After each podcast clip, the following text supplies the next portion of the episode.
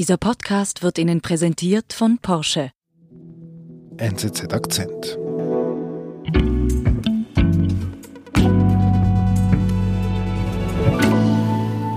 Wir Sexarbeiterinnen haben wie alle anderen Steuern gezahlt. Wir wollen, dass die Bordelle geöffnet werden. Friseure, Kosmetiker, Masseure. Sie alle dürfen in Hamburg wieder arbeiten. Doch auf der Reeperbahn gilt nach wie vor ein Berufsverbot für Prostituierte. Es reicht, sagen die Frauen in Deutschlands bekanntestem Rotlichtviertel. Gut, super, es nimmt auf. Vielleicht kannst du was sagen, vielleicht wie, wie du heißt, wer du bist, was du machst. Ich bin äh, Redakteurin im Berliner Büro der Neuen Zürcher Zeitung und ich bin Anna Schneider. Du warst in Hamburg und ich habe schon viel gehört von der Reeperbahn. Ich weiß aber nicht genau, was das genau ist. Was ist die Reeperbahn? Die Reeperbahn steht eigentlich für das Feiern an sich. Also das ist die bekannteste Partymeile Deutschlands, wenn nicht sogar irgendwie der Welt. Ist auch genau dafür bekannt. Also dass es dort Bars, Diskotheken, alles mögliche an Gastronomie gibt, aber auch eben einen sehr großen Erotikmarkt. Willkommen, ihr Hasen, zur ersten Porno-Karaoke-Bar Deutschlands! Insgesamt arbeiten in ganz Hamburg 2200 Prostituierte angemeldet. Oh, Herr Doktor. Gut, also ein Riesenvergnügungsviertel, tausende Leute jede Nacht. Und ich nehme an, die Reeperbahn war auch heftig von den Corona-Maßnahmen betroffen. Also Corona hat nicht nur die Reeperbahn, sondern ja das ganze Land irgendwie stillgelegt. Das war ja nicht nur ein Lockdown für die Reeperbahn, sondern für ganz Deutschland. Aber der entscheidende Punkt ist vielmehr, irgendwann traten ja Lockerungen in Kraft, die aber wiederum nicht jedes Gewerbe gleich getroffen haben oder gleich befreit haben. Und da gibt es eben insbesondere ein Gewerbe, nämlich das der Prostitution, das da irgendwie ein bisschen ähm, stiefmütterlich behandelt wurde. Was heißt äh, stiefmütterlich? Also nachdem die Regierung auch in Hamburg Lockerungen beschlossen hat von allen Corona-Maßnahmen, ähm, haben manche Gewerbe wieder öffnen dürfen und anfangen zu arbeiten, darunter zum Beispiel Friseure, Tätowierer, Masseure, also alles auch sehr körpernahe Dienstleistungen, oder? Und Prostituierte dürfen aber nach wie vor nicht arbeiten. Und das ist jetzt auch der Grund, warum ich nach Hamburg gefahren bin, um mir anzuschauen, was machen diese Damen momentan.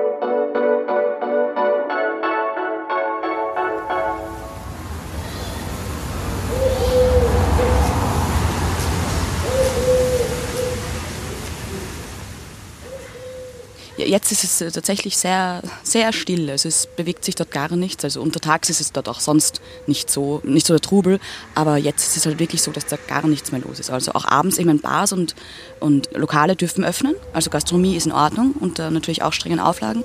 Aber Frauen, die jetzt wirklich ihre Dienste anbieten, sieht man nicht, weil ist eben nicht erlaubt. Was bedeutet diese Stille ganz konkret für die Leute, die dort arbeiten, also für die Prostituierten?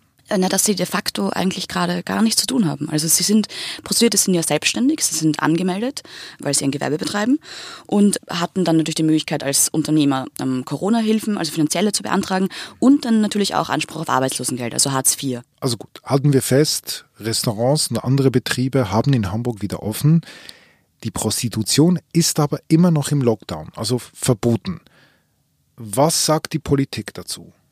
Ja, tatsächlich große Teile der Politik äußern sich da gar nicht wirklich dazu. Und dann gibt es aber schon Stimmen, wie zum Beispiel der Gesundheitspolitiker Karl Lauterbach von der SPD, der auch im Bundestag sitzt, der sich tatsächlich dafür ausspricht, dass ähm, Bordelle gar nicht mehr öffnen sollen, also dass Prostitution quasi verboten bleibt, weil er findet, dass das so großes Superspreader-Potenzial hätte, was diese was dieser Beruf mit sich bringt. Somit sind Prostituierte wie aber auch die äh, Freier einem erheblichen Infektionsrisiko ausgesetzt. Darüber hinaus können auch Hotspots entstehen und Superspreader sich entwickeln.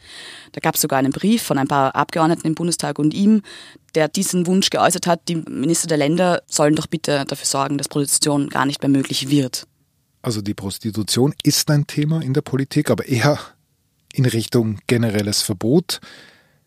Wie reagieren die Prostituierten?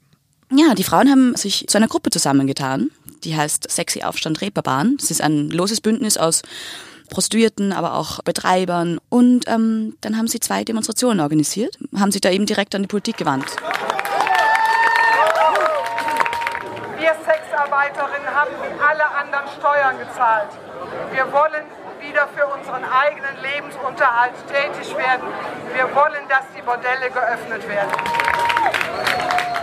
Genau das eben auf äh, Schildern äh, stehen gehabt, so wir zahlen Steuern.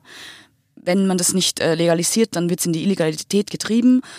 Und ähm, das ist ja nicht nur Hörensagen aus Hamburg, sondern dieser, dieser Gedanke darum, dass, dass das Verbot der Prostitution eigentlich nur Illegalität vorantreibt, war ja auch der Grund, warum jetzt in Berlin zum Beispiel seit ähm, 8. August ähm, zumindest Lockerungen in diesem Gewerbe gelten. Also das ist ja allgemein bekannt, dass das Illegalität befördert. Und in der Schweiz und in Österreich ist es ja auch möglich. Genau, und auch in den Niederlanden. Also in den umliegenden, äh, also in den Nachbarstaaten äh, Deutschlands ist es schon wieder möglich. Wir sind gleich zurück. Lust auf ein unvergessliches Porsche-Rendezvous? Das ist Ihre Gelegenheit, sich noch diesen Sommer frisch zu verlieben. Attraktive Porsche-Modelle wollen sich mit Ihnen auf eine Probefahrt treffen. Verabreden Sie sich jetzt zu Ihrem Porsche-Rendezvous unter porsche.ch/rendezvous.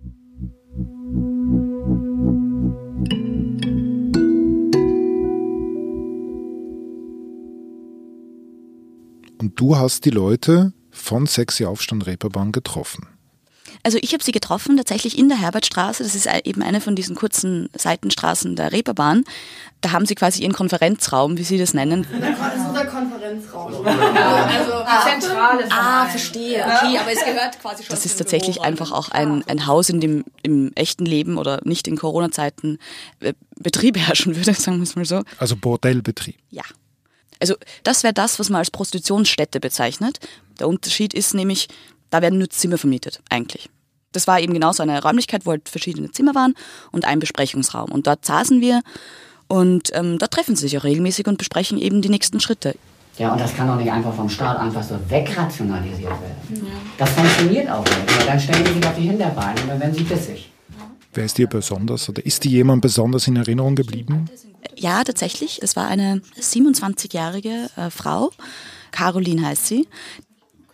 Die hat erst im Jänner ihre eigene Prostitutionsstätte in der Herbertstraße eröffnet. Sie hat eigentlich zwei Häuser in der Herbertstraße so und musste halt dann sofort schließen, weil der Lockdown kam ja gleich. Und dann 16. März hieß es dann auf einmal so, jetzt Türen zu und keiner kommt mehr rein. Und dann steht man natürlich auch, gerade wenn man zwei Läden hat, man weiß gar nicht, wann geht es überhaupt wieder auf? Man hat ja nie irgendwie eine Auskunft bekommen, so bis dann und dann, dass man irgendwie planen kann. Und warum ist sie dir besonders in Erinnerung geblieben? Weil sie was sehr Spannendes erzählt hat. Und zwar, sehr viele Leute würden ihr raten, da sie gelernte Pflegerin ist, sie soll doch zurückgehen in die Pflege, da fehlen ja Leute. Und das macht sie ein bisschen ähm, wütend, um es gelinde zu sagen, weil sie sich dazu entschlossen hat, eine Prostitutionsgewerbe nachzugehen, als bewusste Entscheidung. Sie wollte raus aus der Pflege. Ich komme aus der Pflege und ich bin da raus und habe mich hierfür entschieden. Warum soll ich jetzt da wieder rein? Und jetzt wird ihr geraten, dorthin wieder zurückzugehen. Und sie fühlt sich einfach eben in ihrer ähm, Berufsstolz verletzt. Äh, ganz genau, ganz genau. Und was will sie? Also was fordert sie jetzt ganz konkret? Sie fordert, dass sie wieder arbeiten darf. Und werden sie gehört von der Politik? Ja, also man kann ja natürlich nie ganz äh, zurück nachvollziehen, warum sich Politiker wofür entscheiden. Aber ähm, sie haben tatsächlich einen Tag der offenen Tür veranstaltet, um auch zu zeigen, nicht nur auf der Straße, sondern auch vor Ort in, ihrem, in den Räumlichkeiten, dass sie ein Hygienekonzept haben und auch ausüben können. So, dann kam der Bezirksamtsleiter, der hat sich das angeschaut, den haben sie offensichtlich überzeugt. Dass Illegalität in den Escortwohnungen, dass da alles möglich ist, aber hier wo tatsächlich eine Kontrolle möglich ist, wo verantwortungsvolle äh, Damen arbeiten, die auch noch Steuern zahlen, so, ähm, dass es da nicht möglich ist. Das geht nicht. Er hat dann auch öffentlich gesagt und auch zu, ähm, zu mir äh, gesagt, äh, dass er das versteht, den Frust auch der Damen, weil eben sie sind versichert, äh, zahlen Steuern und werden irgendwie anders behandelt als andere arbeitende Menschen. Und dass er sich ähm, dafür einsetzt, dass das dann irgendwie ab 1. September hoffentlich wieder anlaufen kann. Wenn wir es schaffen, uns hier auf St. Pauli richtig zu benehmen in den nächsten paar Wochen, wenn wir es schaffen, die Infektionszahlen niedrig zu halten, dann beabsichtigt der Senat, beabsichtigt die Gesundheitsbehörde, die Prostitution in Prostitutionsstätten zum 1.9. wieder zu erlauben. Also die haben sich wirklich jetzt durchgesetzt. Das kann man noch nicht so sagen, weil dafür muss ja auch diese Verordnung geändert werden, die da gilt. Und ob das durchgeht und wie, das kann man natürlich erst sagen, wenn es passiert ist. Aber es sind alle Anwesenden oder alle Beteiligten guter Dinge. Okay, also die Reeperbahn geht bald wieder auf. Das denke ich schon, ja.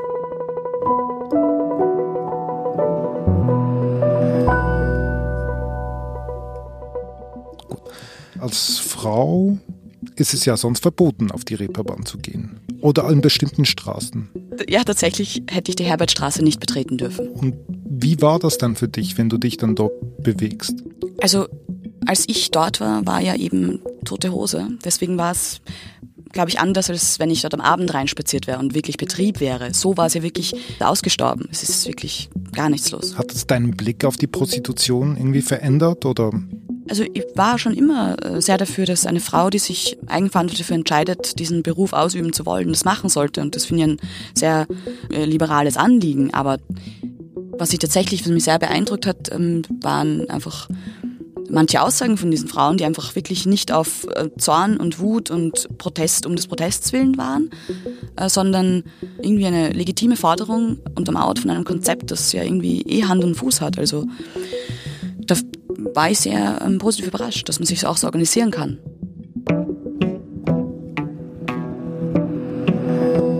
Das war unser Akzent mit Anna Schneider vom Büro Berlin der NZZ.